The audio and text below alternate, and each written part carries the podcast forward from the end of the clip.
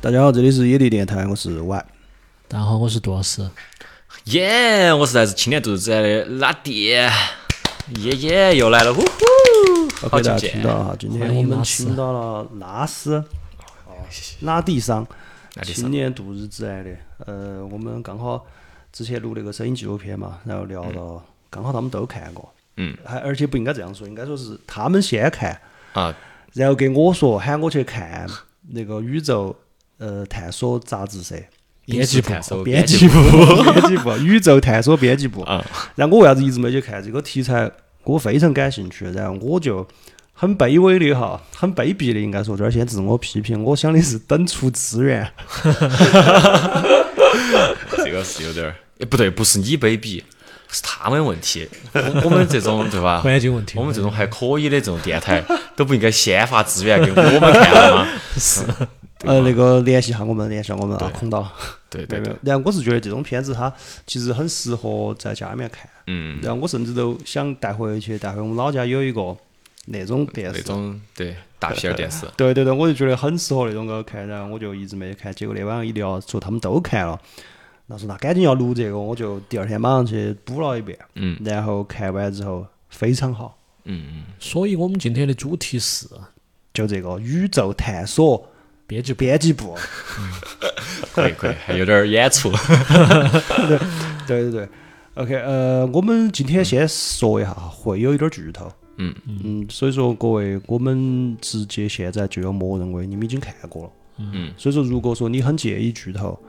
我们其实也不会说很详细，就你完全很介意这个，你就不要，要不就算了。可以先看了再看来了听。再先对先你先点一个收藏，哦，对的，先点一个 收主要藏，怕你真丢这期节目，你最好还是先关注、收藏哦。对对对，然后再来听，对。然后我们先还是说一下观后感嘛，嗯，先说下观后感嘛。我觉得是这个样子，就是先要 Q 一下拉蒂的那个背景。哦，对就是对其对，实他是一个你自己来介我绍我自己来说哈，对，相因为关主要主要简相单点儿，关行业从业者。是也也可以这么说对哦我。们主要今主要天当然要说一些那种就是相关内容嘛，觉得还是要稍微亮下身份，嘎，亮下身份，对。然后底盘对背书就是背下书背下书，对，拉蒂桑我啊，对，好歹啊，还是一个是一个小导演啊，是个小导演。对，就是其实我自己平时是做 freelancer 独立导演的嘛，然后我呢，其实也之前也是在呃上学也是研究生也是学的电影，可能说就是这种。独立制片啊，或者说是这种，特别是独立短片啊这种，本身也感兴趣的，本身自己也做，所以说我可能而后头呢会聊一些，就是关于我对就是这个他们制作上啊，或者说有些 OK，自己看法啊或者这些 哦，太好了，太好了，专业人员入场了。要不这期你主持要不人，然我你先我算，要要两要个你妈这样，要要不 得要不得， 平时很得瑟，两个人在那儿是因为没专业。我懂完 了，这这下来哎我看你咋说嘛。 不不不不，这个呃我这个话说呀，就相当于是把我今天弄到那个 靶子靶子上枪毙了，嘎，对这儿一旦出问题，把我先拿出来 枪毙，不会不会，我我们们很嗯就是一高个研讨会，对讨论讨研论研讨会，兴，对而，且很有这种专业人士来了，我个人是感觉啊，就担子轻了一点儿。对，我的担平子时是杜老，因为杜老师呢，他平时呢就又只是捧哏，对 吧？就是有点打酱油。所以说，我就喊他下一期要杜老师来主讲哈。我们我们先这儿预告一下，下期是杜老师主讲，会主讲一个关于呃大公司，我们要开一个坑，嗯对吧？关于大公司系列的，他会讲一个有趣的公司。好，扯回来，嗯，拉地上，先我先直接问你，嗯，你觉得这电影你打几分儿？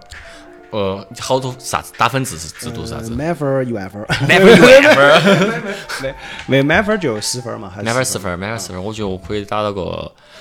哎，七点七九，哎，可以噻，精确 OK，第二个问题，嗯，因为方便大家清楚七点七九是个啥概念，你提一个比较知名的电影，你也打七点七九的，比较知名的，我觉得我可以和他打到一个平等分数的话，我其实之前节目说过一个，我比较喜欢一个电影叫《Puffy Chair》肥大的椅子，就是也是这种比较影帝的这种，然后也是这种比较有点儿小纪录片质感的这种片子，然后我就可以达到个这个分数，不不这么说嘛，我也我觉得要说一点儿大家现在印象深刻的片子，然后我觉得可能对，因为你说这个呢，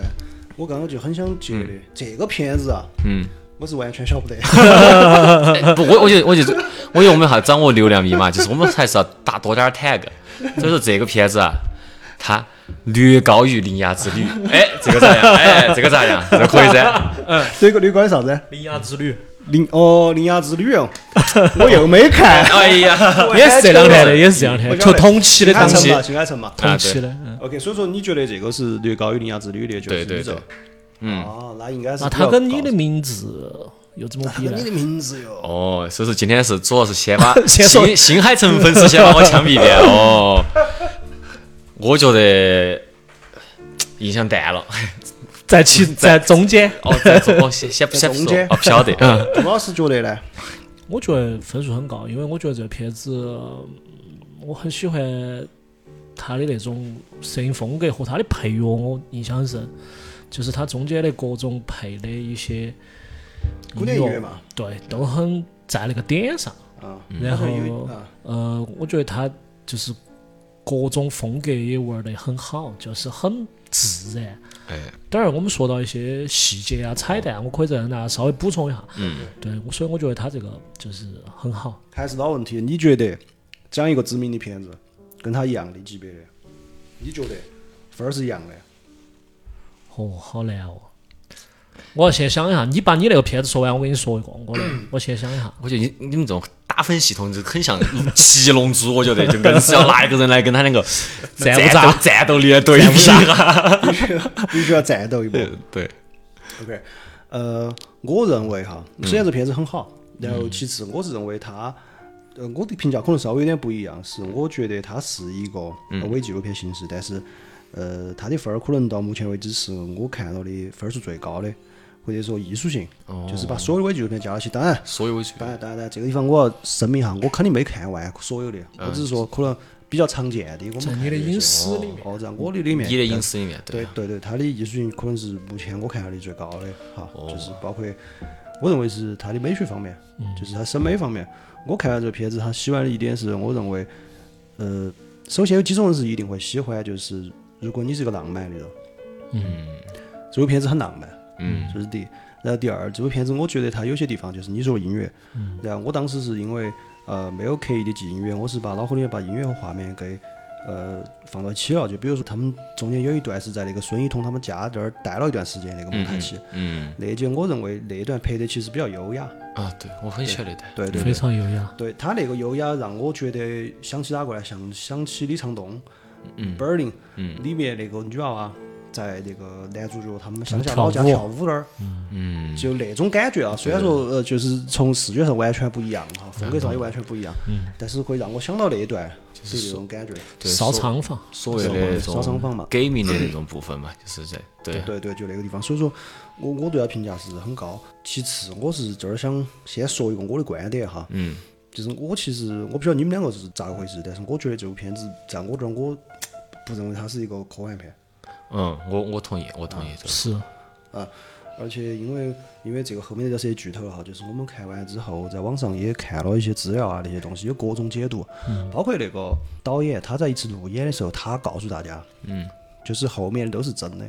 啊，对后，面都是真实发生的。因为现在有一种解读是，后呃面，是老唐吃了蘑菇嘛，吃蘑菇，对啊，对，他就全部都是他幻想的嘛。因为从那个地方开始，从他从孙一通从那个太空舱里面、废弃太空舱里面爬出来的时候，嗯我不知道你们注意没，那个地方的光线变成柔光了，啊就是他很明显的加了一个柔光在里面，就柔光就经常会用到啥子梦境啊，嗯嗯嗯，就是那种它超现实的那种里对面，对从那儿开始的后面都很像是假的，但是导演又说后面确实是真的。嗯，而而且我看导演原话说的是，如果后面的一切都是假的的话，这个对于我们的主角来说有一点太残忍了。啊是，但是我在观影的时候，我始终就有那种感觉，觉得它越像科幻片，嗯，它越把它弄成科幻片，我是我越不敢相信，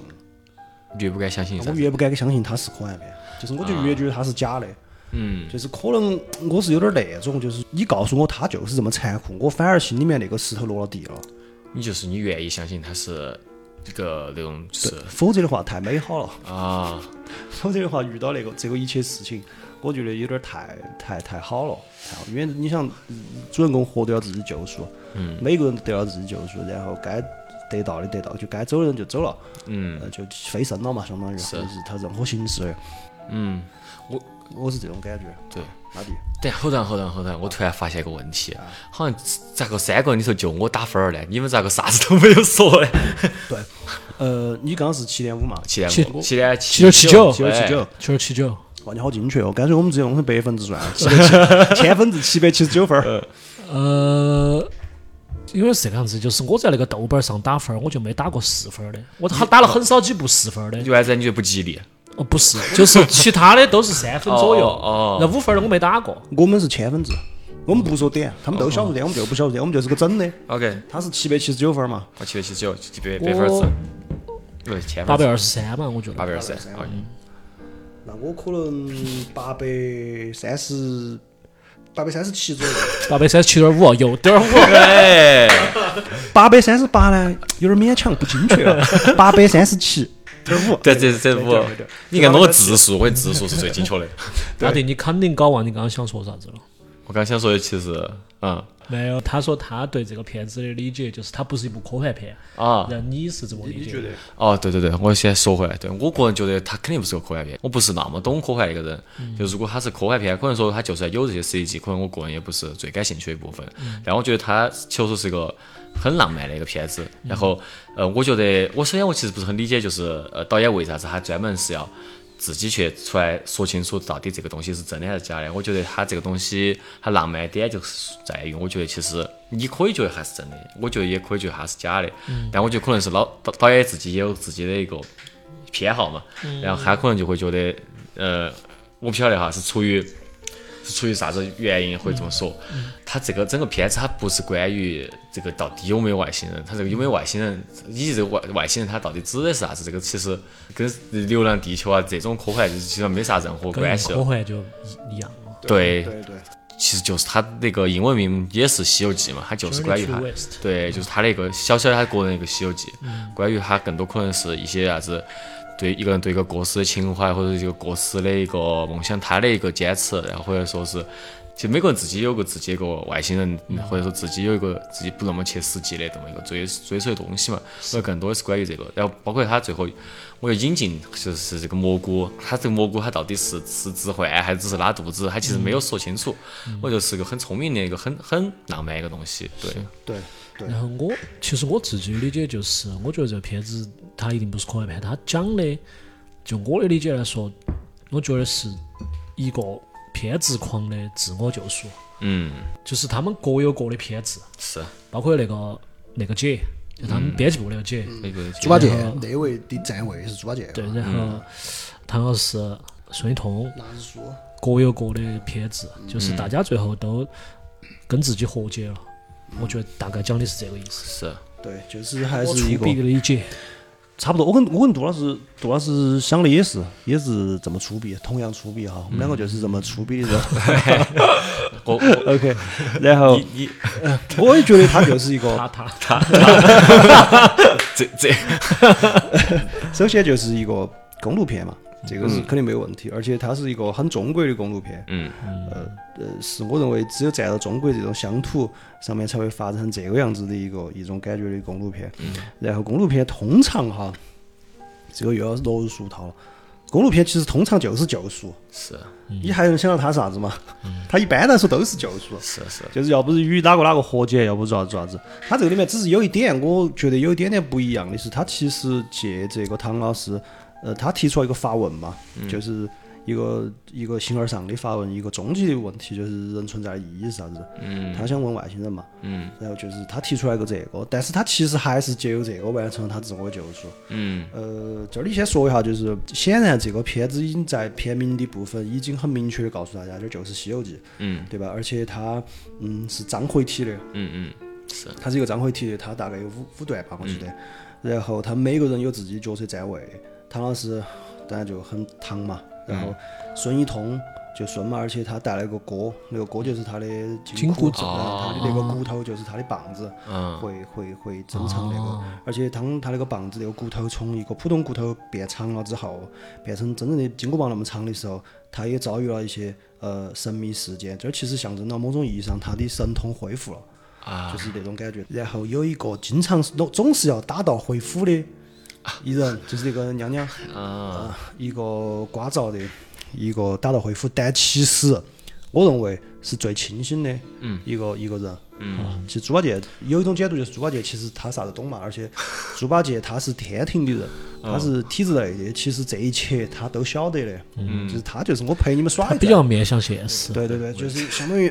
我晓得你们是咋安排的，我也那个，然后我就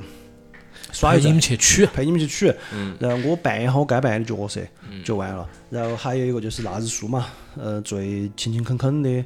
最最好像里面也没啥子的，也没啥子个性的，就是我说的没个性是他没得啥子主观上的东西啊，嗯几乎在那个里面都是被当成一个工具人嘛，唐老师喊他干啥子就干啥子，苦那会儿都被他做了，这个就是杀生。嗯嗯，对，然后还有一个小女孩儿，就是跟到唐老师一步一趋的那个小女孩儿，就是嗯小白龙。嗯嗯，然后他们每个人就有每个人的问题。孙一通他就是他要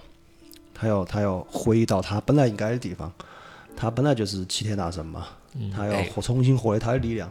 他要走。然后唐老师呢，就是要去取那个真经，真经就是呃人类存在的意义是啥子？嗯嗯然后大姐要回去，是因为大姐早就看透了这一切。嗯大家晓得这儿都是假的，晓得你们都是妈傻逼一群，对吧？嗯它里面也说了，就一群民科嘛，神经病聚 会。OK，嗯，那日书他是我跟到你们走就是，哦我就觉得这件事情我要做。嗯然后，而且他一开始也说了，呃，满世界寻找外星人是一件很酷的事情，嗯他就去了。小白龙是本身家庭有问题，嗯嗯他的爸爸妈妈，呃呃，就是他有他的悲惨过去吧，嗯就那种，他主要是家庭方面的那个。所以说，这五个人就是一个西行之旅。但这个里面，我这儿刚好聊到，我想问大家一个，这里面还有一个人物很神秘，大家觉得他是啥子嗯，？是那个大胡子吗？对，那个红帽子的，嗯，呃，他叫陨石，陨石猎人。陨石猎人也，是猎人。嗯，要对照《西游记》的话，他应该是观音吗？他应该是土地公公。他应该是，呃，我也说下我的想法吧，就是我是觉得这个人，呃，是比较在跳脱他们之外的一个人。呃，也也就还好，这个里面他没有出出啥子特别帮他们的人，因为这个人如果一旦帮他们，我觉得就会有点机械降生。嗯这个人，我认为他如果这是个神话，这个人就是个神；嗯如果这儿真的是个呃外星人骗子，这个人可能就是外星人。啊，而且里面我是我个人认为哈，我个人解读，我认为导演其实给了他一定暗示，他出来就骑个坐过那个飞碟来的，啊，对，那个虽然那个飞碟是个碰碰车对哦对，啊，是个那种感觉。公园然后头那这个种人你发没发现就是，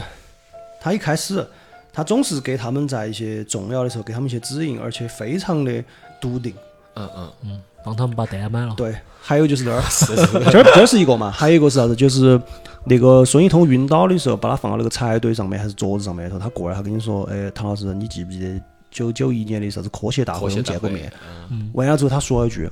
我要告诉你，不在这儿。”啊他很笃定的说就不在这儿，然后转身就走了。嗯，就是你会觉得他其实是开了一个上帝视角，这个人。啊他是个 NPC，对对，嗯就这个意思，就这个意思，他是个 NPC，就他但是我个人觉得，嗯，现在但凡有个片子，大家就有点过度解读，嗯就是把这个人当成，我倾向于把他理解为就是一个嗯外星人爱好者，就我倾向于这个样子，就比较简单纯粹一些。嗯就如果你要给他强行给一个身份呢，我觉得反而可能有点不那么浪漫了。嗯，我个人觉得哈，确实，其实我对这角色到现在都还是挺就是抱疑惑的，因为一开始他介绍出来的时候，我觉得他介绍还是多隆重的，就是呃，还开始不是先去村里面去找那些干部啊这些聊，他们说要调查这个事情嘛，要写文章，他说是你们要往正面的写，往积极不要写写那些神神鬼鬼的，然后比如说那个像大胡子那个样子，然后我当时觉得哦。是不是大胡子站的就是相当于是更多神话体系的那种方面，然后那个他们是属于虽然是民科嘛，但是科学方面嘛，对，嗯。然后我一直以为大胡子会到后头是要给他们去使绊子啊，去去去帮他们去，不是或者是去是两种势力了。对，是那种事。结果到后头，大胡子你说帮他呢，你帮他给结了个账，对对。然后你你说你说去你也没有去阻止他们啥子，倒是可能说中间增加了一些，就他整个就是一个很很是那种，我觉得是很很天外飞仙的一种人物。对就是一个在外面站在整个外面的那样一个人。对对对对对，就就是感觉他是又是就加了一个加我觉得了这一个人也种少不得，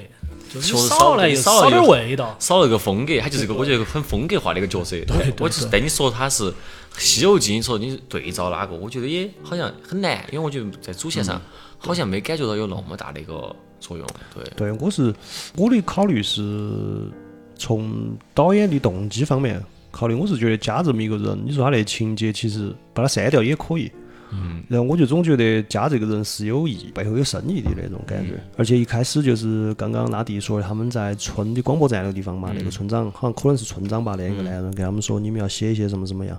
然后他问了一句话，原话应该是你们不是得大胡子热火的嘛？对，所以说这儿至少是提供一个信息，就是大胡子在他们来之前就已经在这儿了。嗯然后我总会觉得，嗯，他是陪到孙一彤的，啊，他有点像是那种，呃，带监视、带带保护那样一个人。然后最主要就是那个电瓶车，那点儿就是个那种有儿童玩具，儿童玩具这个意象，对，他用一个飞碟的那个意象，我总觉得导演就是在给暗示，但这是我个人的那个哈，就是嗯他的形象有点像窦唯，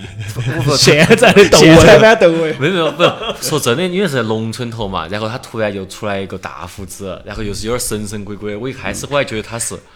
奥姆真理教那种那种麻麻也也抓抓黄黄那对种我我觉得这个人看起来好坏，我觉得可能对，是而且受到对冲我击。开始也是这个 对看法，我总觉得安排这么个人呐，你肯定后头还要有点东西对的，他要宣传风浪或者啥子，后面你发现他也没干啥，啥子没干？他就是一个陪陪到他们的，你会发现他骑了个车车，他们搭车辗转干啥子，到那个地方吃饭，哎一旁他在旁边，都在哎，而且他吃完就走了，他又开起他的车走了，你就觉得他会是一种超越时空的陪到你，不管其实你们啷们走，我只是最后入场的时候、n p a 入场的时候，我会开到我那个来，嗯就是我是这种感觉哈。但是这个也是一个很有趣的点，呃，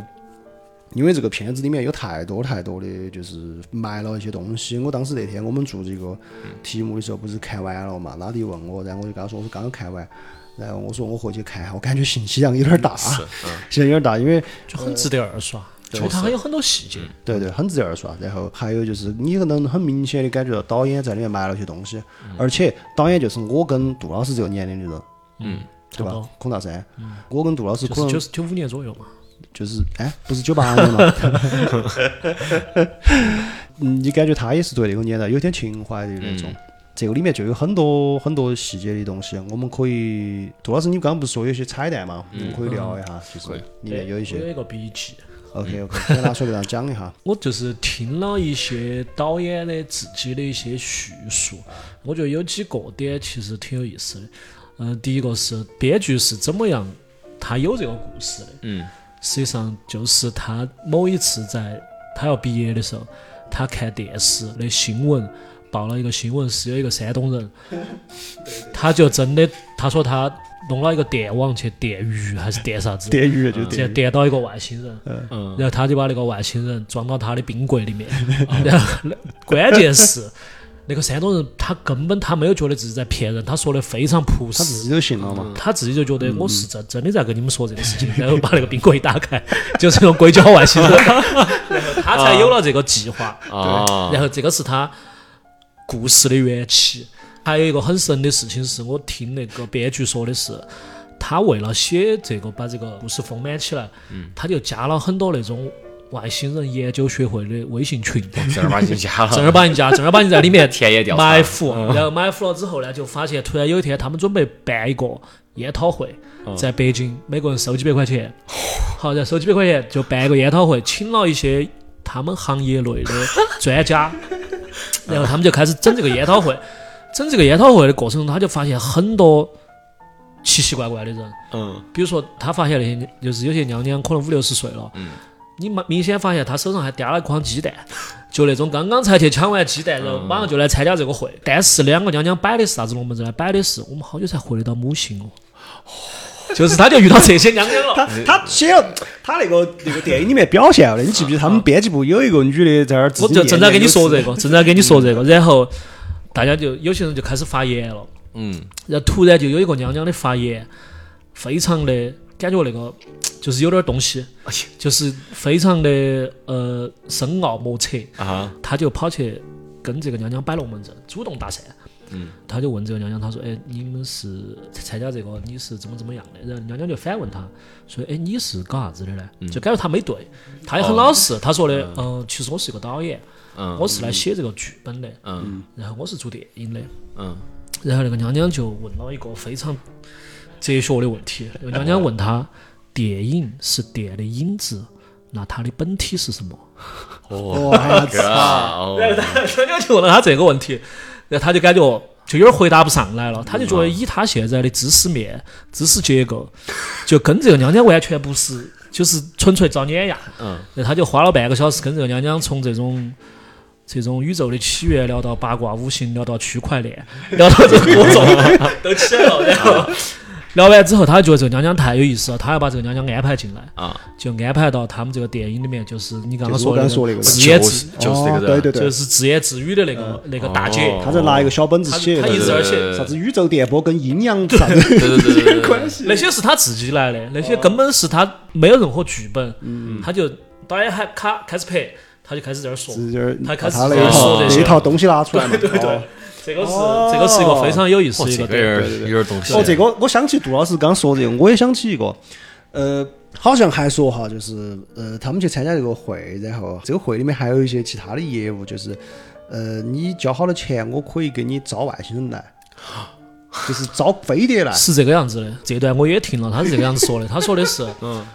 这段其实很差点把我听哭了，真的 是这个样子的，就是一下，就是那个导演说的，他去参加了这个会之后，然后开始是看到一对母子，嗯那一对母子其实跟这整个会场就有点格格不入。嗯，然后过会儿呢，就来了一个东北的大姐，那个大姐来了之后就被众人拥簇，嗯，显然是她是那个圈子里面非常有地名的位一个的人。对然后他再去了解这个大姐是做啥子的，那个大姐是一个东北的，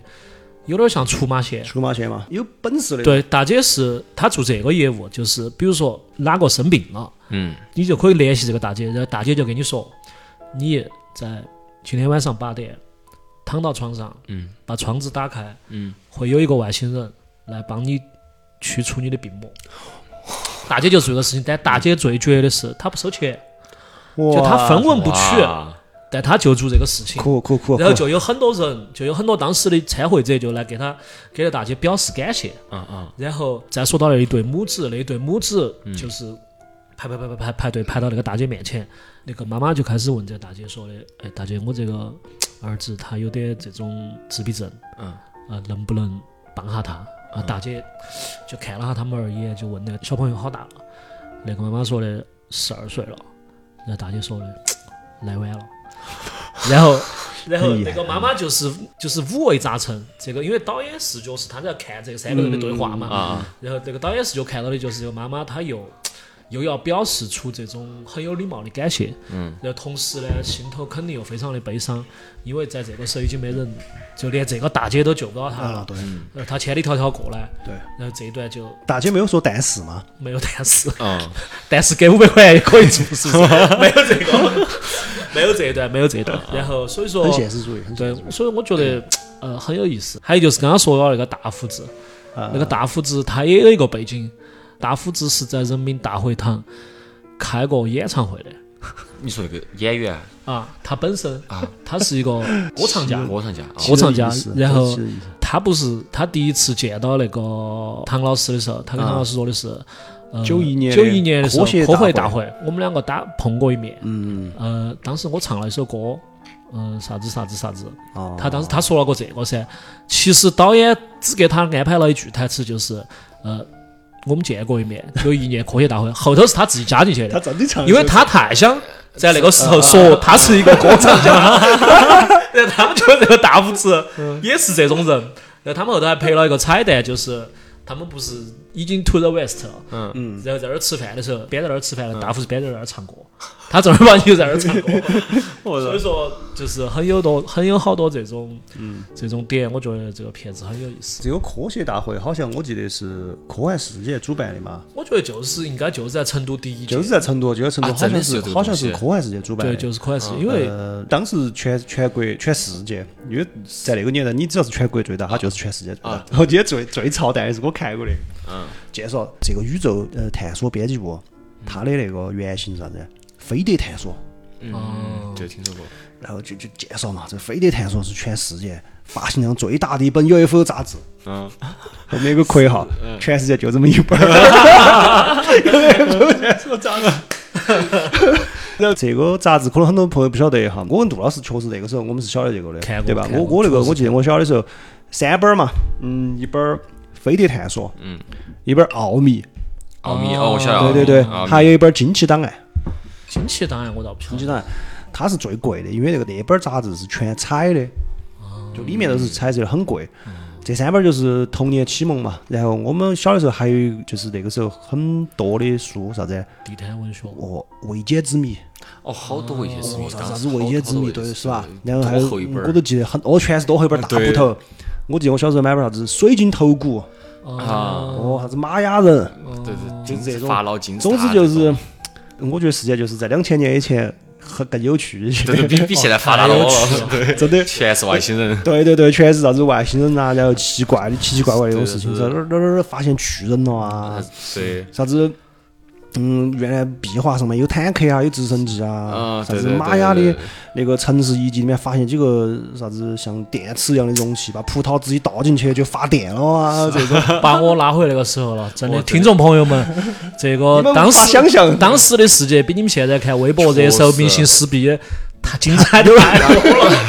有趣多啊了，真的。那个时候我跟杜老师成长的那个年代，对吧？然后欧文有啥子故事会、知音读者，嗯五有飞碟探 索、奥秘。嗯嗯， 就这些东西，然后但一切都在九九年事件以后哈，这个世界就我们把那个东西封印起来了，但是由不该于哎说的不要说对。九九年的事情我们不能讲，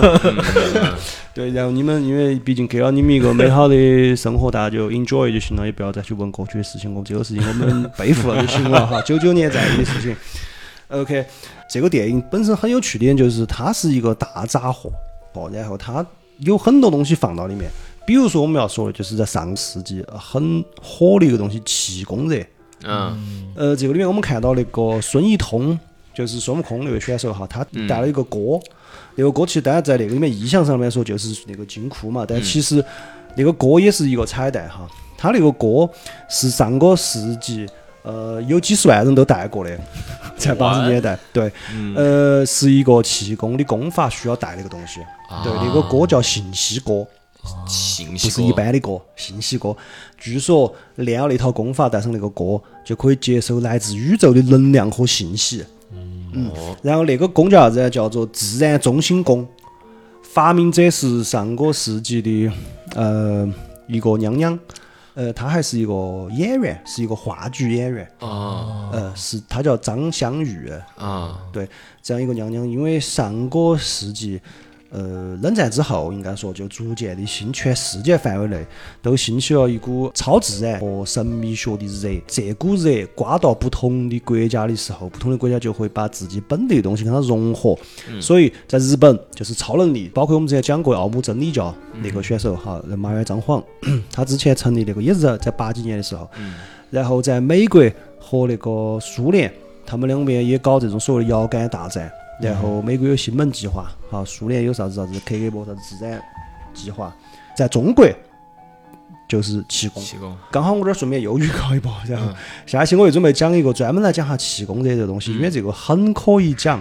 而且我跟杜老师是很愿意讲这个题材，为啥子呢？因为我跟杜老师是江油人，我们那个家乡出了一个大师，嗯嗯，而且这个大师是重要到啥程度哈？他不是气功热的参与者，他可以说应该这么说：如果在那个年代找一个人来代表气功的话，全国选三个里面一定有他。嗯他如果选一个，他有很大的概率就是他。对，所以说这个我们卖一个小关子哈，嗯呃，到时候下一期我们要讲，但是你说的那个就是带一个锅那个，啊嗯，你们现在其实很多微博上那些神神怪怪的微博，他们不是会放一些当年的视频噻？啊嗯，你就很容易看到一个像符号化的东西，就是那些人带一个锅，然后开始这个样子。对对对，他他这个形 象，这个形象实际上你现在如果去搜气功热的话，大概率会出来那种照片，啊就是人一群人带了个锅，然后每个人有不同的造型，他成为一个文化符号了，就是嗯是就这张照片可以代表气功热，所以这个锅就是普通的锅，就是普通的锅，就他自己买过来，又他倒自出己去买过来然后导出去，那个张香玉据说就是导那个锅在两周之内卖了四十多万。哦，他这个有点儿，对嗯而且有点儿他当代艺他术的这种 范畴了，已他经那个对对，那个那个那个照片为啥子能够成为一个文化符号？本身就是因为它有很大的视觉冲击哦。就这一幕很荒诞，啊，对吧？大家所有人都盘头坐儿，然后头上脑壳上扣个锅，这个就这个事情就很荒诞。那个张娘娘啊，她也做了很多骚操作。还有啥子卖啥子代工券啊那些东西，下去我们会讲，反正就是嗯各种你能想到的、想不到的都是，而且这个事情是，呃，它不只是民间，嗯它其实还扯到官方，就是说那一批气功大师为啥子能混得那么风生水起，其实并不是只是说他们自己很厉害，嗯官方多少也有些微推波助澜。哦呃，但是这个呢，呃，它不是不能说是官方的问题，因为当时世界处于这个潮流之中。嗯嗯 OK，这个这部分这一趴我们过，我们下期我们再详细讲这个问题。嗯我们还是回到片子里面来，就是里面的很多意象，就是我们刚刚说的歌，然后杜老师说的他们前面那些故事啊那些，嗯然后还有里面有一个，其实我想跟大家探讨一下，跟你们，因为我自己其实有点码不准，嗯，就是这个驴子驴就是那个他骑那个驴啊，它嗯骑有驴子，在外星带走一个就是驴，就是这个这个它的梗是啥子，或者是有没有啥子就是关系？哦，很多人他们说就是唐吉诃德嘛，就是唐吉诃德那个意象，哦，对对对，你这么一说是，就本身也是个堂吉诃德的故事。嗯哦，对、啊，我顺便说一句，说到这儿，我马上想起刚刚杜老师讲那个，就是编剧当时有个疑问，看到这一切之后，他多往后想了一步，就是大家如果看到这个，就会觉得哇，好荒傻 诞，啊狗好在傻那儿逼，好爪子。嗯不，那个编剧往后又问了一个，产生了后面这一切，他是想的是这些事情是很神叨叨的，是很鬼迷鬼眼的，但是如果其实他们说的都是真的呢？他是站到这个立场来写出了后面的那个东西。我才想起，因为我也看了那篇那个那个采访的， 嗯杜老师刚刚说的，我补充一句哈，这一次的这个电影里面做的这个外星人的样子，就是这个硅胶外星人的样子，哦 哦，是就是他就是这个样子。就是山山东那个就是对这个，对，为啥子他买得到呢？是淘宝上买得到吗？或者他自己做的吧，他自己做的，他花了一百二十块钱，自己做了一个硅胶的外星人。是一模一样的。对，然后那个形象就是这个电影里面那个形象，但是电影里面肯定就是为了像他致敬嘛。哦，做一也模一样是的。对，他就那一幕给我们贡献了整个电影里面，我认为最有喜剧效果的一幕，啊就是光是那些道具，嗯，那个场景，如果你们还没看，我就光跟你说这个场景的那个画面，我给你描述啊，你就会觉得好荒诞。宇宙功德箱，第一个乖乖噻追到他说：“我为你感到可惜呀。对，那个那个宇宙功德箱真的是让我，嗯，当时我脑壳里面哈看到那个，我出现了两个人，一个是周星驰，嗯一个是韩寒。其实他那个行为就是聊到聊到，从一个宏大的东西啊，给你拉到现实，嗯有点像韩寒。然后呢，他那个就是一个底层人物，承载一些神奇的事情，然后你觉得他很假，但其实他又是真的，就有点像周星驰。嗯就比如说一个人问你。我这儿有几本书哦要卖给你，理就解那种感觉一样，因为确实他给他的骨头又能长大嘛嗯对。那一幕实在是太有趣了，我当时觉得这部电影就是第一个高潮点、爽点是那儿。”嗯，因为因为前面我这个人其实不太喜欢看那种很情感的就那种，就因为他前面节奏本身比较慢嘛嗯因为。你是一个无情之人，对的，我是一个无情浪子，我我我我左手刺了四个字“无情浪子”，右手手背刺了一个人， 我的，还是那种青涩的自己刺的那种。活得蛮然后然后你现在关键是你现在我看到我现在看到那个歪老师 背后写了个大字“混”，我受不了了，其实是云 鬼，我操！但是写的有点近。我说老师，你这样子，你写两个字是好多钱呢？他说好多，我说啥这样子，你给我写两个字，把它安静一点，就就算一个字的钱。可以可以可以， OK OK，扯回来扯回来哈，就是那一幕是真的给我贡献了全全片一个我认为的一个高潮，因为在前面你们觉不觉得他前面跟后面节奏不太一样？就是他出来了之后，嗯，他出来之后，因为是第一幕最有趣的就是他穿那个宇航服脱不了嘛，啊嗯那就太黑色幽默了，对对对，就那个地方，然后在中间就比较平淡，嗯就是因为采访，对，就采访啊那些，然后在他的那个房间里面就比较平淡，而且 前面哈，因为我不晓得你们注意没有，拉弟应该注意到，就是他前面的时候拍唐志唐志军的时候，总是一个逆光，嗯他总是站到一个大面积的玻璃前面，嗯，就是镜头会逆光拍他那个，一是可能是我个人解读就哈，说他那个办公室头那种嘛，对，要不就是他打电话，要不就是在窗子面前，要不那个嗯就是第一是给人一种不稳定感，嗯嗯嗯就是这个。第二是摄像机这么拍他的时候，那个光逆光冲到摄像机里面来，会有点恍惚，嗯，就是总是不太稳定这种状态。我观影我个人中，我个人有点难受，而且节奏又慢。你这么说确实，他每次站到不就是窗户下头，他家也是，对啊，就是办公这室也是，火车上也是。样对，而且你没发现它的那个玻璃面积都很大，我哦，我觉得其实确实，就就是他其实因为这个一开始，其实说实话，嗯就是观众的观感来看，你会觉得会有点瞧不起唐志军这个人。啊就而且他你也记到就是火车上那个镜头，我觉得印象很深。它在在外说，面嘛，对，他在说一个很重要的话，嗯结果就一下就给他穿到那个这个山洞头，嗯嗯对就给他打断了。就是我觉得就是一直就在强调，把他这个人在这个镜头里变得很不重有，要点嗯矮化他。矮化他。对哦，对对对，就是，对那还要不然你还有一个，你们记不记得就是。他站到墙角，嗯嗯，就是他给腊日叔打电话的时候，他说：“腊日叔，你帮我查一下，我这个电视出现啥问题了？啊我怀疑是两个星期发生了啥子啥子，你马上帮我查下拉萨。”那个是他是站在一个墙角的，嗯是啊镜头把这个人给逼到了墙角，他其实是在告诉你这个人退无可退，嗯，而且这个人很逼仄，嗯，他的环境本身就很小，对吧？又旧，嗯，我是认为这个景别的选择是嗯有一定深意的，要不就是一个非常不稳定，嗯，逆光造成有点恍惚，嗯，要不就是一个人推在墙角的位置，嗯，就这种感觉。所以前面那个我我个人不是很喜欢，因为看得我身体上都有点难受哈那种，嗯但节奏又很慢，也就是除了那个第一个差点被憋死那儿很 有趣，然后下一个有趣就是那个宇宙功德箱那个地方，嗯那个那个地方太有意思，而且那儿好像也是有个彩蛋，就是啥子站在宇宙中心呼唤爱，啊，他那儿不是那个老头儿写了一个横批吗？不是那个站在宇宙中心嗯呼啊对，唤灰爱，嗯不要说你把它放到这个电影里面太有趣了，就是你就把这个功德箱造出来，随便放到一个地方，就是叫 呃表情宇包宙功德箱，你就觉得它他妈很神， 对很看就很有趣。然后装外星人的地方又好死不死是那个他们家的那 个冰棍儿。这种装冰淇淋的这种对冰对棍，对对，然后然后他们不是喊他把外星人拿嗯给他们看外星人噻，拿着书还要把他的饺子端到手 上，他那个他那个上面还还放的包的饺子，嗯然后要放那个盖子上面，那个那个外星人肯定想老子也太他妈值钱 了，装到这个我们想那个脑壳上放的饺子，然后看我儿子喊拿着书，拿着书也刮哈就。嗯很那个那个表情那一幕很有趣，拿着书就站不稳当，嗯，就他也不晓得把东西放在地 上，他就抬起，对，纳日苏这个人本身也是那种，我也是弱智人嘛，就他就是对啊对对对对对，然后啥身份？他他妈就抬到旁边，看到他们正在进行。如果这儿是一个真理的话，可能是世界上最重要的一一个东西的展览的情况。他他妈在旁边抱的饺子，对，那日叔那日叔真的太妙了。就是包括他一出来的时候，嗯，啊，先采 访采采访完完了，是火，他说的是下一秒就睡了嘛。是对是是，，哎，你说到这儿，我其实就想到就是他这个镜头的一个应用，它是那种伪纪录片的这种嗯手法嘛。首先，它作为伪纪录片，你就是手持的话，你有一个设想就是肯定这个镜头或者是一个有个人，而且这个人他是有性格的，他不是那种嗯对很工整的那种纪录片，就是他是那种扒在墙上苍蝇儿那种，他是个有性格的人，他是有主见的人。嗯然后你一开始那段给你的感觉，你觉得这个有主见的人，你甚至会觉得这个人有点贱。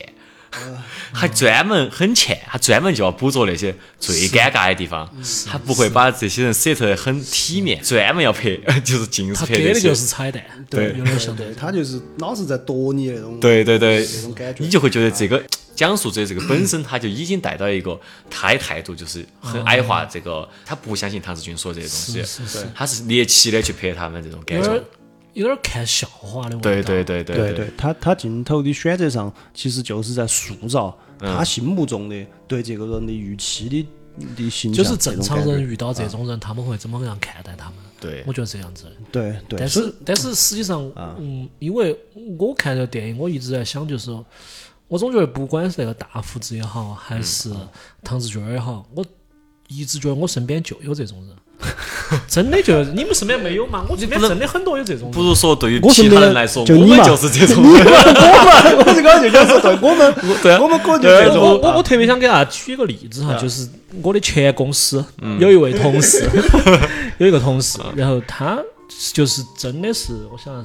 就是要不就是大胡子，要不就是唐志军这种人。嗯他天天给我们说啥子呢？他天天就给他就是那个我们那个公司的群里面，只要有他说话，后头就没 人说了。然后他说的话题总是很跳脱，而且你又不晓得怎么接。 呃然后呢，他总在我们工作的时候，他会给我们说一个事情，就是比如他会跟我说他的，哎呃，杜老师，你今天身上的光圈的颜色是浅蓝色，然后过一段时间他就跟你说，嗯，你有点变了，你现在有两层里面那一层是有点儿橘黄色，外头那一层是一个灰色的圈。然后每当你这种状态有点不稳定的时候，他才会跟你说，他说你怎么怎么样的，然后就有很多人信他，就很多人在不同的阶段，公司比群如说头不是公司群，他哦就是面对面工作的时候，哦，就面对面，他就啊就会去问他，就问他，哎，呃，哥，你看我今天是咋样？你看我这段时间咋样？大家其实嗯都有点儿或多或少瞧不上他，啊，嗯但我觉得完全没必要，别个就是这种状态，对我觉得就是尊重嘛。对，而且还有就是像那个编剧，万一是真的呢？啊，万一是真的，对这个就是经常这种片子里面会出现这种桥段和这种人。我自己取了名字，这个叫隐秘的神迹，嗯就是只有他自己晓得的，很微弱，但是事情是真的。但由于我们身处在一个呃现实中，嗯对，我们自己觉得正常的对事情，我们正处在一个现实中，然后就显得他就反衬的他很格格荒不入诞。很格格不入。但是我这里其实也想问一个问题，呃，这个其实就有点那种人类中心论那种，难道我们看到的东西，或者说人类世界、人类视角看到的东西才是这样子吗？嗯，对吧？这种人也许就是我们中的少数，或者说在其他的可能他啊才是万物先知的。对万物的其他的视角里面，这个世界就不是这样子的，嗯，对吧？反正我个人我是觉得，如果有这种人的话，会很有趣。嗯但这也很好理解，因为我们可能也是有点儿这这种 属性的，只是没有走那么深，对对对，对吧？就是大家会，我突然想起，就是我在 B 站上看过的一个视频，就是你晓得很多车子上它会贴一些那些莫名其妙的贴纸，然后就是有一个老几，他他他就在车上贴了一个叫“地球防御俱乐部”、哦呃地球防御中心”，它不只是一个老几，那个那个可能是不是一那个就是一个，我估计啊估计是哪个电那影个组织不或是者哪个。不是地球防御，超自然现象，啥子防御局嘛、研究局嘛，对对对，啥子然后就有一个 UP 主，啊他说的，大家快看，我们现在这个小地 方酱油，居然有一个这个组织，相当于他就信了，他觉得他真的是，他觉得他真的是，我看到过，我看到过那个，那个经常看到，我觉得那个可能也是有点那种感觉，会不会这些人哈，包括像我们这种都是觉醒者，哦，就是《黑客帝国》里面会吃吃红了油红油丸丸那种。哦， 对，其实你那个你那个帖子，我都是还是可以理解，这个可能还是有组织看到的过。我觉得很多帖子我无法理解，我最无法理解的就是关于那个抖音搞笑，就是你晓得很多车后头会贴一个抖音搞笑，我我飘呀，我对哦，我晓得那个大概，我晓得他是那个意思，有点像那个，就是有段时间会有个啥子。啥嗯子皮皮虾吗？还是什么哦对醉对油？对哦，马上就是会会有贴一个那种东西，哎贴一个抖音还搞有哦个笑，频道的 logo 对一样有的听到 logo 哦我晓得我晓得，我觉得我晓得我这个是，最无法理解的。嗯，首先它是，它是就是抖音你为啥搞子要笑，贴为啥这子个？ 所以它的它是很相信抖音是嗯，搞笑，就这个东西是个 thing，还是它这个东西它是做搞搞搞笑抖音的？有没有可能是抖音的宣 传这抖个？抖音的宣传就是它主打搞笑，就是很多问题就在我脑壳头就出现了，就是我觉得，我觉得还有一种可能哈，是不是就是他就是他个人一种表达？它的它表达的东西就是这个平台搞笑，会不会是就是他是是不是想告诉其他路人，他是这个我这这个个个是一个圈圈子的子这个圈子的嗯我们这是个这个圈受众，我们是抖音搞笑的受众，对对对或者对，是啥子？哦因为就还有有点像那个皮皮虾那个，对对对对 OK，OK 对，然后还有群还有群人贴那个嘛，八零后致青春，这记个我也是，不记得？还有那个。诗和诗和远 方，之后嗯呃，又扯远了，扯啊远了，扯远了。 我只是想说，就是嗯、这个片子里面很多人其实是在我们生活中有原型的，有原型就是没有那么科幻，也没有那么荒诞。对，我就很能理解他们这种人。嗯，对，也可能我自己就是说我能理解他们。呃，就说转来吧，就是我们还是先提这个片子哈。我是觉得这个片子恰恰因为我为啥子觉得它不是一个科幻片，是因为我自己主观也希望它不是一个科幻片，因为我认为它就是不是一个科幻片才浪漫，嗯，对吧？对才浪漫。因为你如果纯粹是个科幻片的话，很多东西就变得合理了。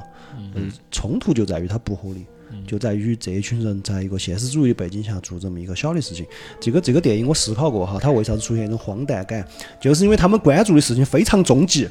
嗯。但是又是由他们这种可以说是社会底层的人来对来对来推出这个，因为所谓的张力嘛，就是要有冲突噻，嗯对吧？要不就是呃大人物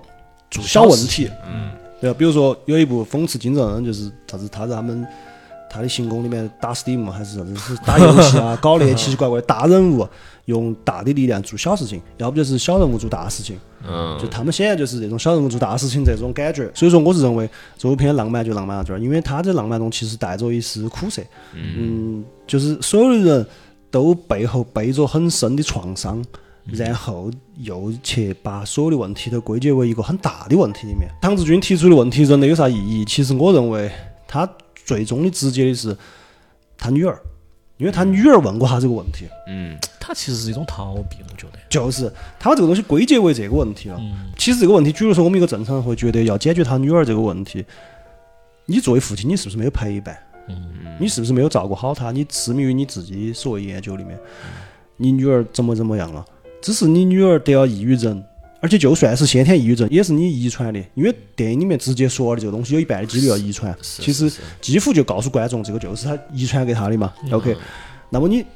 唐志军有没有从现实的角度思考这个问题？就是你第一没有陪伴好，第二没把女儿照顾好，第三你自己的混得很差，嗯造成这些事情。但是由于他女儿临走的时候问了他人类有啥意义，他就好像觉得这个问题是导致他女儿的这些东西，对吧？因为他在车上说了一句不理解、不原谅嗯哦不，原谅，这些小人物把一个事情归结为一个大的问题，就是杜老师说的，他就是在逃避。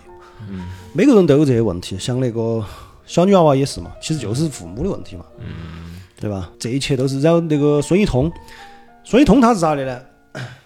其实最后他们去的地方是一个采石场，嗯他们把带入采石场，然后又爬了个洞里面嘛。嗯孙一通其实就是小的时候，他爸爸在采石场里面死了，嗯出工伤被砸死了，生儿童，就是他爸。嗯他爸被砸死了之后，这个事情也很现实主义哈，因为现实中肯定有这种事情，没得钱赔你，我给你拿两个石狮子壳，你们这个事情就很荒诞。盲精嘛，对，就拿两个石狮子壳，你们家门口，然后他就孙一通就要给这两个石狮子编一点故事出来，啊，对吧？编一些故事，这个石狮子将来啥子如何如何跟外星有啥子关系，然后我们嗯他不要哎去哦要抓抓抓外星要抓子，因为我不能把我的父亲仅仅归结为他就是一个普通的、卑微的、毫无价值的一个工伤里面死了，换来就这两个石头。嗯我父亲的生命换来这两尊石狮子，他一定有很重要的使命。终极意义他一定有很终极的原因，所以说他就编了这么一个故事，就是我就认为这部片如果要谈深刻要的，它应该放到这儿，嗯，因为如果就是一个科幻故事的话，那一切就是那样子的，一一提就过去了。然后包括就是后面嘛，后面他整个飞升了嘛，其实按唐志军的视觉就是他进入高维空间了，或者说他飞升了也好，他爪子了也好，他终于找回了他就是那个嘛，就是大圣归来了嘛，嗯，就骨头也长长了，长成如意金箍棒了。然后他最后也那个头上金箍也取下来了，最后一个镜头反打给他是那个金箍放地上的，嗯锅放地上的，对吧？就这些，然后更现实的说法，我认为他就是跳了，嗯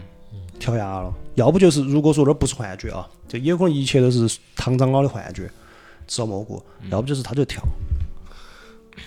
我现在听你这么一说，我又觉得，有了一些新的理解。对，我觉得导演他说这一切都是真的，嗯，我觉得其实是一个很很温柔的一个选择，就是很温柔一个说法，对对因为我突然想到，就是关于问，就是生命的意义这个事情。其实之前另外一个片段是伍迪·艾伦，他有个片子我忘了是哪一部，也是问外星人意义是啥子。但伍迪·艾伦他的角色一直都是高级知识分子啊，有钱的人啊，或者是有地位的人啊。他问这个问题，最后给到的答案就是没有意义。但他这么回答，我觉得是就是你可以接受，你是这样一个地位的人，那他又略显生硬嘛，对你，你可以这样说，你不会觉得很悲惨啊或者咋。但是，就像唐志军这样的人的话，或者说是像这个设定，就大家都是有这些 issue 的情况下，你去问外星人还是同样的问题。就假如说这个一切都还是没有意义的话，特别是现在这个时间，包括其实你现在回想起来这个片子，它其实很早就出来了嘛，平遥是好像三年前。差不多。对，就怎么怎么很有创伤的怎么之后，我觉得你再怎么回答，你还是这么说。就如果你就说这些都是假的，没有意义的话，我觉得我我觉得很难接受。对，确实是，如果从一个浪漫角度上来说的话，就是导演，导演其实就是他在路演上面说的是真的，我觉得导演还是温情了、嗯，还是温情了、啊就是我可能我晓得这个答案，但是我不能给你们一个如此残酷的答案。是，啊对吧？因为呃，不管是看电影的我们，还是剧中的那个那几个人，我们都是普通人、小人物。对像伍迪·艾伦，他是一个强者，对啊，他显然是一个强者，他是一个精英。对，呃，即便他没有获得世俗的成啊功哈，他的自我认知里面，他也绝对是一个精英，是，所以他完全可以呃很残站到那忍个高度的，来说，对，扔出一个答案我能够接受，因为我就是个强者，你我接可受以不，到也对我也是不对说我可以接受一个就是没得意义，对，因为我很强，我 I don't care，他不需要这些东西，对吧？我不需要一个东西，但是片中的人和我们，可能我们需要一个这样的对东西。孙一通觉得我的父亲就是不能一个工伤就死了，对啊，我的父亲就是因为一个神秘事业，为一个很大的事情献祭了，相当于，嗯，对吧？嗯，然后那个老唐他会觉得我的女儿也不是因为就是一个抑郁症或者我没有陪她就去死了，嗯我一定是有个更终极的东西，他需要这样一个东西对啊。我觉得导演需他要一个嗯导演对这个的理解显然比我们更深刻，所以说我是觉得他可对能我还觉是得你比导演更深刻，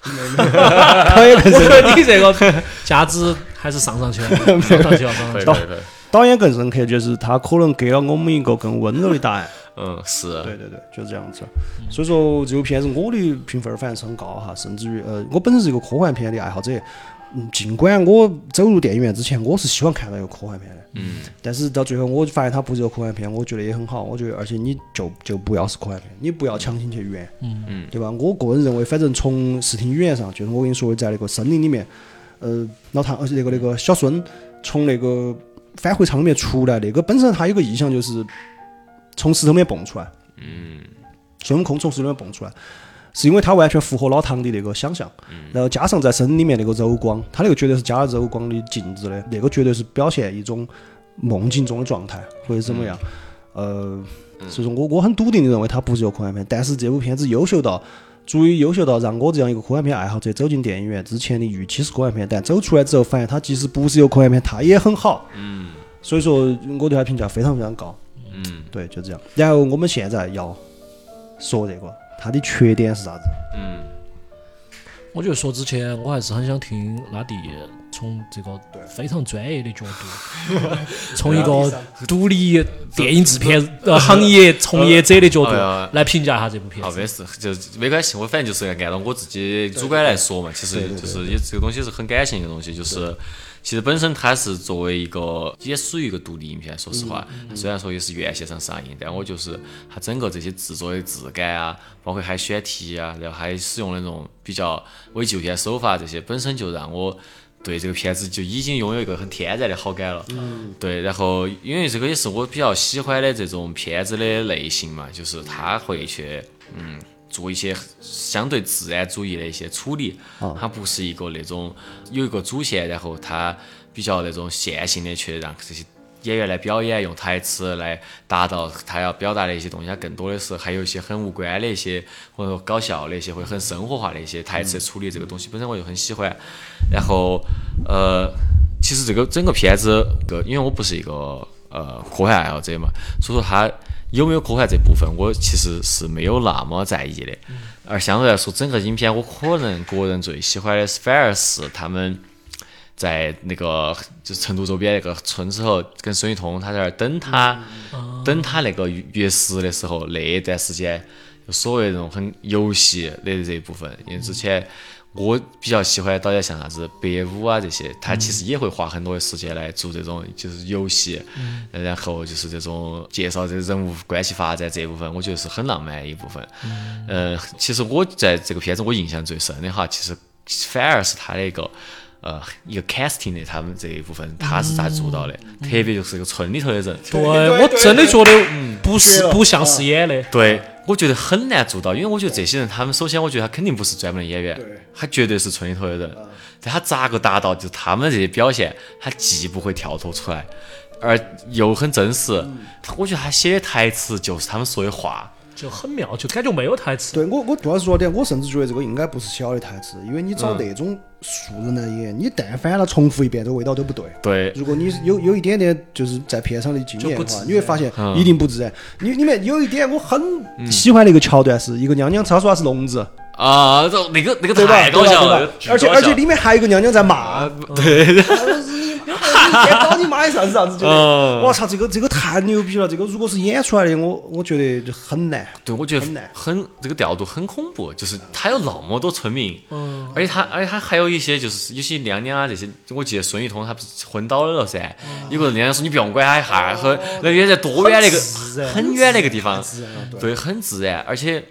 有个很恐怖的事情哈，就是我一直就觉得成就是成都或者成都周边，它一开始后头它可能是要往藏区那边走了点儿嘛，哎，前头还是比较周边的地方。我觉得很恐怖的地方就是在成都周周围是盆地里面这拍东西，它其实有很恐怖的，就是它光其实很很不好看的。哦，对，因为因为成都它这边就是云层厚嘛，它一般它不会有那种很硬的那种就是自然光，那个光，对，嗯所以说你要想象，就是它这个，它这个其实在成都那段，它颜色啊这些光啊这些很好看的，嗯说明啥子？说明它其实，所以它这个布景它是就是它整做很个多功课像下了很多光啊，心就思是对嗯它这设备其实很多的。然后这些素人演员，他面对这么大的一个设置，还不是一个啥子，真的是那种很 DIY 啥子 D D DV 这种，它是这么大的一个设置一个片场嗯一一个个东西，主，对你这些素人是面对这样的一个东西，他还要表现成这个样子，我觉得这个是个很恐怖的一个事嗯他情我。觉得他应该是有些骚操作，应该想要点啥子小技巧、操操我作之类我的。只能只有一个，就觉得这个事情咋解释呢？就是这个村子的确发生过这个事情，然后嗯他们去问这些村民，村民给你的反应就是真实的。对，然后偷就拍是，那然后个偷拍的，也也不一定是偷拍，就我我们嗯就是一个摄制组，我们就是一个拍纪录片的。哦而且我觉得确实他们相处的时间也要长，啊，就是他必须肯定是要在那个地嗯方待多待一段时间。首先你要信任这个，就是你呃，要不然就很短要不然，很要不然就他当天上午去，上天上午就拍完啊。就我就给你一个感觉是，我们今天就是一个摄制组就来采采就来风，采风不。就是我们今天有个这个题材，我们今天要问点儿这个事情，我们什么新闻调 查，我们今天就想问你一个这个事情，然后你说了就完了，就是不会让他们太警觉。哦，有可能我是这么想的。对，对啊我反正会焦虑。我看那个我巨焦虑，你要想那我觉得你么多站在人，导演的角度，啊对，那么嗯多人，他们也不管你你是拍啥子嘛，对你除非是摆个好有名人，你是张艺谋，你是啥子，嗯然后他他你觉得你哪个孔大山嘎，你你就要跑 跑进来拍。对，还还要签 release form，每个人都还要签那个就是那哦个出境的一个协议啊，这个东西压力好大，你想不想？我觉得压力好大，我觉得肯定还是要一段时间，就是达成一些共识，就大家它能它里够面好好相处。确实是。你说这个，我一下勾起我个事情了，就是我一下想起我看这一段的时候，我老想起比干，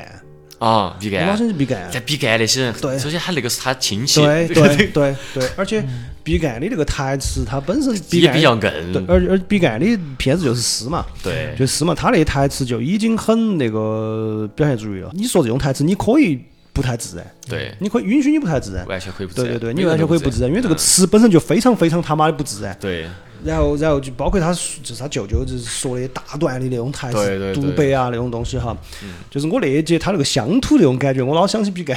但我又觉得他们两个很有趣，一个写的是那种章回体小说，嗯，就像《西游记》一样，你不懂的人你可以看得很爽，嗯，你如果是会深究的人，你会觉得这背后有很多很有意思的东西可以挖，嗯，他是这种，然后比干呢就是一切就是。艺术家气质、文人气质，就是诗嘛，那台词都是你搞不懂的，嗯，就就是那种感觉。然后我觉得都很有趣，这儿衍生出来一个哈，就是我突然觉得，其实我们中国的乡土嗯这个东西其实是能够盛放这些东西的。你会发觉，嗯呃，我们往往在搞一些东西，像我们杜老师，我们很关注青年文化，我们做电台也希望聊这些。就会觉上次得人家拉老师也是哈，哦，对对，不好意思，不好意思不好意 思，拉老师我是们更川渝高的，肉川渝肉拉 老师川渝肉更高都这对样对子嗯我们川渝肉就是很需要青年文化。我们有时候，嗯，好像一聊到青年文化，就是老外那一套，嗯嗯嗯，对吧？就是现在年轻人他喜欢的东西，很 fancy，对，然后他喜欢那种时髦的东西，那些摩登的东西，好像都是老外那种东西。然后我们就发现一个问题，包括举个例子，刚刚杜老师说的英文，就是有的时候我们突然会说一两句英文，有种那种是不是内心有种焦虑，就是这个时候我们说我们的乡音有点没法表达出来我那种心里那种感觉，我这个时候必须要说一句英文，或者是怎么样，不管是出于时髦也好，或者啥子也有好些，东西它本身就外来的嘛，对对对，外是这来样概。但念，外是来，但是由于这两部片子就是一个毕赣，一个孔大山哈，他们讲的这两个乡土的东西，嗯我突然一下子，我觉得其实中国的乡土是完全能够盛放这些内容嗯的。懂你意思？难道县份上的青年就不是青年吗？对，难道县城上的青年不浪漫吗？ 嗯，嗯，他不时髦吗？对呃，他可能只是不是我们一般人喜欢的那种时髦对，对对吧？可能他从来没有去过音乐节，嗯他可能从来不懂啥叫 Y two K，嗯但是他其实他有他的一个小宇宙，嗯而这个小宇宙其实是很精彩的。对，然后呃，你不管用哪种方式表达他毕赣的诗，嗯，还是呃孔大山的章回体小说，他都可以把它表现得很好。所以我觉得这里，如果你听到的听众是跟嗯青年文化有关的，会从事这个的话，我觉得可能这个也给我们一个思考吧。我们自己说到底不是这块土地不行，嗯可能就是讲故事人、表达的人不行，嗯或者说我们没有去想到这个。对，我觉得这个对吧其实也是我很喜欢这个片这个原因，就是说实话哈，其实在做这个东西的人其实也不是没得，特别是中国独立电影来说，嗯往乡土去发展的人其实是多的，嗯，而且呢。但这个也是涉及一个成本问题啊，就嗯很很多人也是，就是我其实有时候我会觉得有些东西我不是很欣赏，就是一说到独立电影，嗯，很多年轻导演马上就下乡，就下乡就开始拍，对，我觉得这个片子它之所以我觉得它真的是去挖掘了这个就是县城或者说这种就是乡村的这种题材，还是很有机的。它用的是当当地的人，嗯让他们说当地他们自己的语言，不是导演塞进去的一个东西。因为我其实，在电影学院的时候，有些东西我其实不是很喜欢，就是很多年轻导演他们就是可能会想迎合一些就是电影节的一些啊喜审好美啊，对或者说他自己一个标签，就是他自己一个、呃，比如作为一个亚洲人，他想去做一些更多亚洲一些东西，他就专门会去下乡去拍些东西。但你会觉得他是以一个他者的态度去看待那些就是在乡村头的那些人，或者他是以一个他是更高的一个角度来讲述你们这些乡村故事，然后他去带一些居高临下的东西去拍这些东西。我觉得其实这种让我不舒服的就是他其实是一个很生硬的一个东西，很入侵者，对对对，就是很入侵这一个我东西我。明白拉弟那个意思啊，而且嗯，我想说的就是，就是你不要一拍乡土的东西，就是那种你是一个俯视人家的那种感觉，对就好像我一拍乡村里面，他就土，对，是他就爪子。对，乡村里面也可以浪漫，也可以诗意，嗯对甚至可以科幻，对吧？可以黑色是幽默，所以说，我觉得杜老师刚刚也说，就是这个编剧他一个思路嘛，嗯就我觉得他的思路，我觉得很好的就是他说的是，他假假如这期是真的呢，嗯他是以一个很平等的视角来去、去拍这个东西，所以说我觉得这个片子他看到是舒服的，嗯他看到是就是你觉得是自然的，然后你觉得这个东西它真的是很影帝，它不是一个就是说，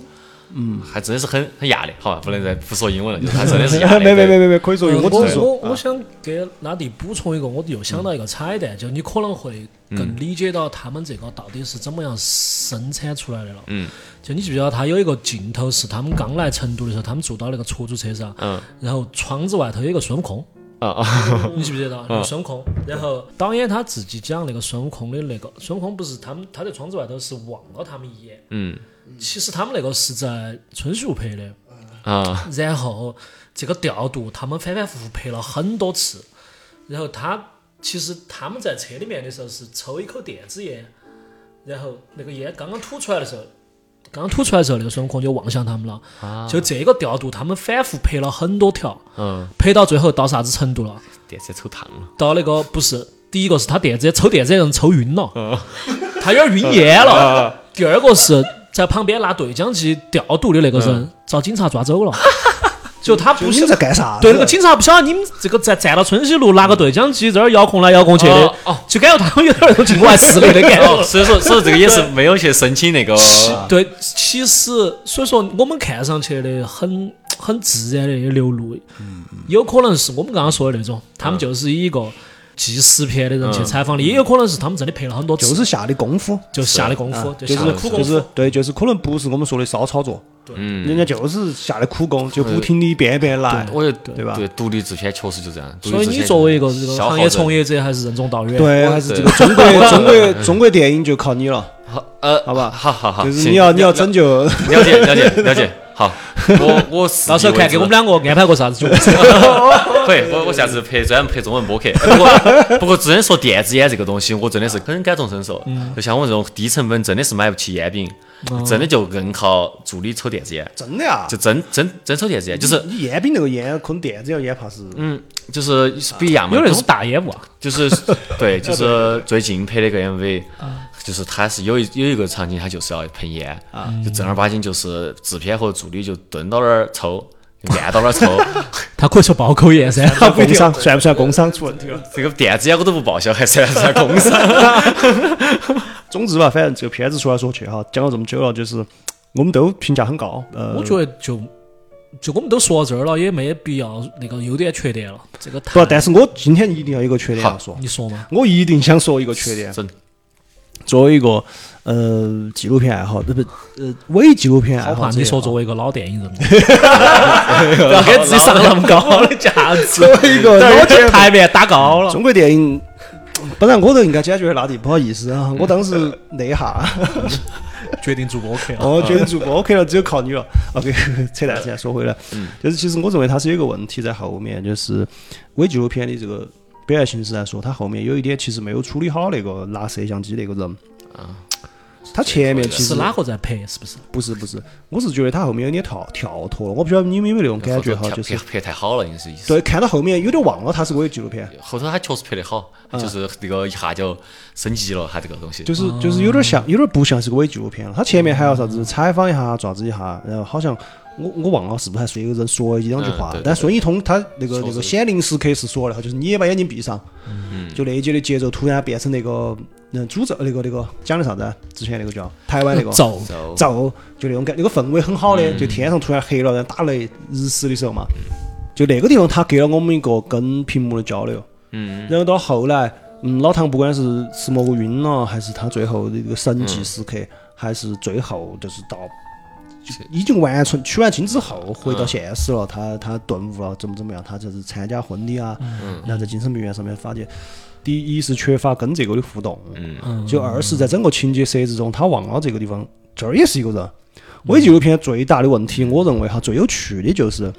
呃，因为所有的电影我们在看的时候，不管是恐怖片、科幻片还是啥子片，我们站到摄像机后面，坐到呃摄像机外面看电视、看屏幕的人，我们永远是安全的，因为摄像机是安全的，摄像机跟他们不在一个次元里面，摄像机是一个绝对理性的是一旁个观者。视觉，对，嗯，就不管你电影里面的魔王有好强，嗯，对吧？啥子，你是不可能伤害到这个的，对吧？但是伪纪录片其实它之所以经常被用来拍恐怖片，它其实就是有一点是告诉你们。这个摄像机拿摄像机的这个人和这个摄像机本身也参与到这个故事中，这个故事这个情节中发生的一切事情都会跟我造成一个反馈，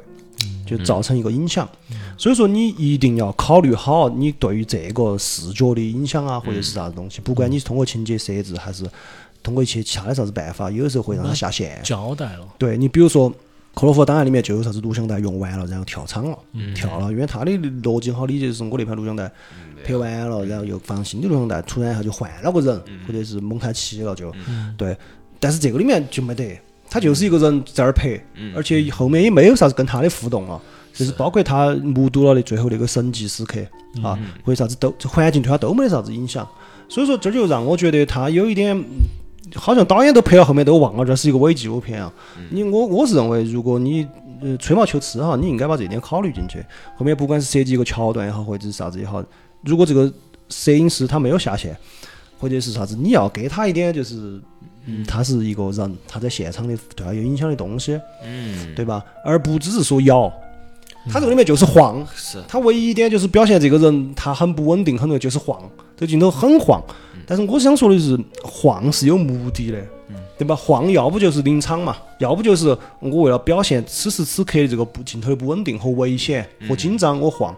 对吧？但是你这个。就是就是晃，光晃晃完了，对我这个人又没得影响。我这个摄影师，我是本来参与这个情节的，对我跟我又没得任何的交互，嗯，就是纯粹晃了一下就完了。然后到最后，我真的我看到后面，我就忘了这是一个伪纪录片。所以，如果吹毛求疵的来看，我就觉得在伪纪录片这件事情上，前面跟后面有点分裂，呃，或者说前面也许还可以，但是后面的话，我觉得做的不太好，就这一点。我觉得可能其实就是说说到这儿，我还是觉得就是可能在真的路演之前，开本意真的不一定这个后头是真的，后头真的有可能就是就是假的。对，因为哦这个因为这个人他他按理说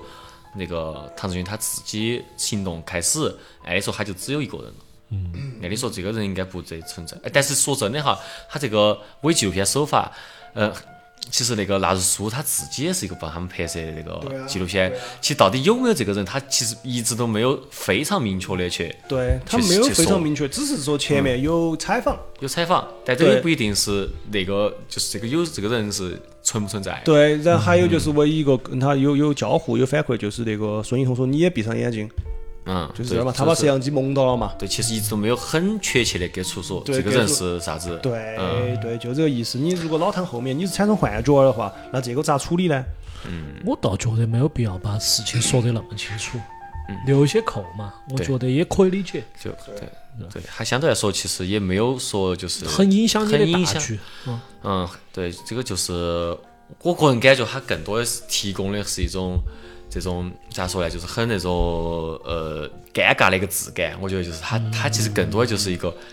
个套路笑滤点镜嘛，一个对对对，它有一个很多笑点是从这儿里面来的，而且它更多就是一个你作为一个观众，你自己带到你自己的这种一开始对瞧不起啊，或者说一些态度进去去去审视这几个人，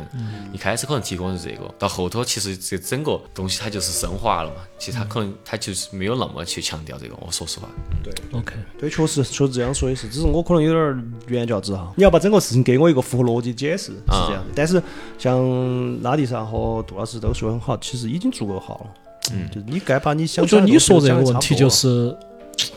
你不说呢，我觉得这个事情挺好的。你说说呢，呢我觉得 梗，就是这个东不如不说。 就就是那种墙上贴了个海报，有点儿歪， 不